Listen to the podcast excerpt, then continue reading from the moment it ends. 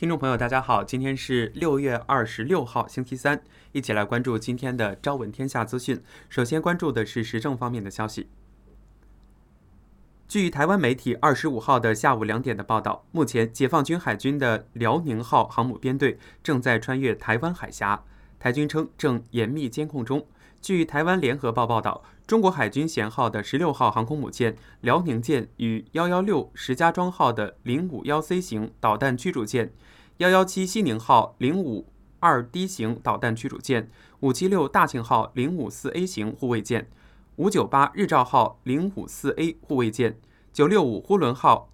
呼伦湖号九零幺型综合补给舰组成的航母编队。此前经由西太平洋南下，先接近关岛水域，然后绕经菲律宾南方，进入南中国海执行远海航训，现正穿越台湾海峡返回。日前，山西太原阳曲县龙城双语实验学校发生一起教师拖拽学生致伤事件，学生遭班主任拖拽殴打，头被磕破。校方称老师并未殴打学生，只是处置不当。六月二十三号。阳曲县公安局、教育局分别发表说明，涉嫌教师田某某已被学校辞退，并处以行政拘留十天、五百元罚款。龙城双语实验学校校长被严肃问责。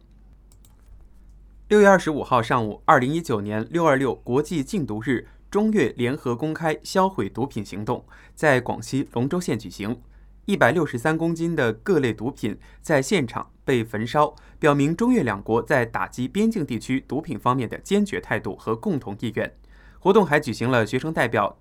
禁毒宣誓和千人拒毒签名活动。继续关注新闻，六月二十四号，河南郑州北四环一高架桥在施工过程中突然坍塌，现场钢筋碎石散落一地。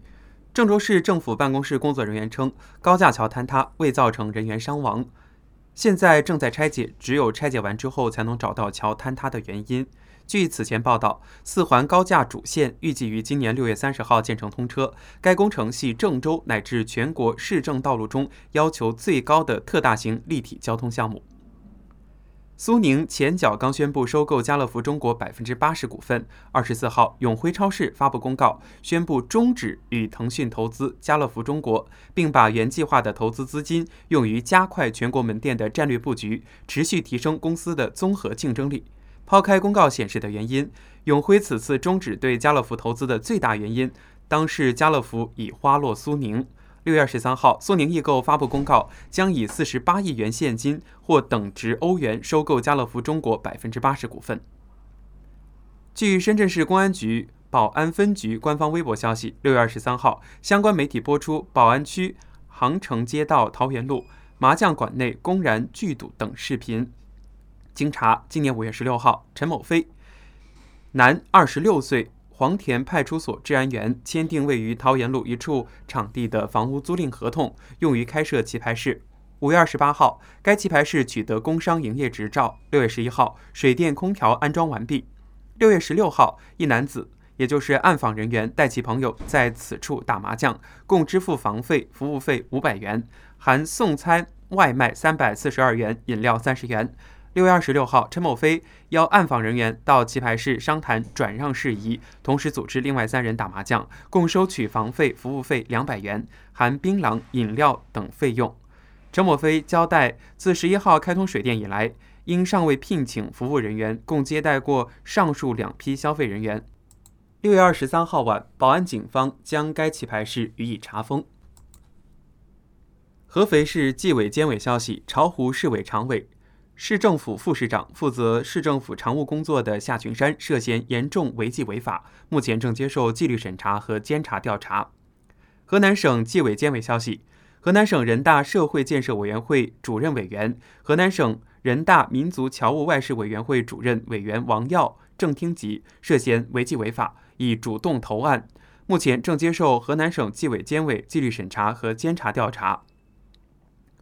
二零一八年十二月二十九号，江苏省淮安市淮阴区月河村原村委会主任聂媛媛被判处死刑。同时，此案被定性为一起重大黑社会性质组织案件。六月二十五号了解到，与聂远远相关的二十七名保护伞已相继落网。此外，据江苏省纪委监委数据显示，自二零一八年十一月，江苏省多部门联合发布敦促涉黑涉恶违法人员投案自首通告后，目前已有一百六十多名公职人员投案自首。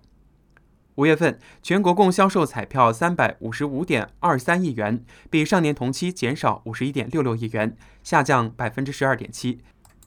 其中，福利彩票机构销售一百六十四点九三亿元，同比减少三十点六二亿元，下降百分之十五点七；体育彩票机构销售一百九十点三零亿元，同比减少二十一点零三亿元，下降百分之十。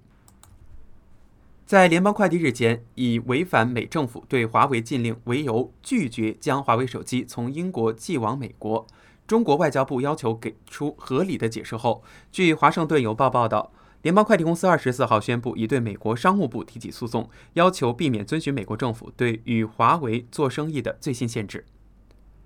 当地时间六月二十二号的凌晨五时，柬埔寨西哈努克市一处由中国公民投资建设的七层楼发生坍塌。六月二十四号十九时三十分，为期两天半的搜救行动宣告结束。事故共计造成二十八人遇难，二十六人受伤。六月二十五号，西港法院宣布将涉事四名中国人羁押候审，他们被控非故意杀人和伤人等三罪名。据了解，被控的四名中国人分别为坍塌大楼业主、建设承包商以及工地管理人。最后是今天的早安心语：人生总是在苦恼中循环往复，挣扎不出，得不到的想得到。得到了又怕失去，总觉得别人得到的比自己得到的多。我们每个人都在挣扎中撰写自己的人生。人生这本书，你愿意也好，不愿意也好，都要非写不可，非读不可，而且是非要写好、读好不可的。明天再见。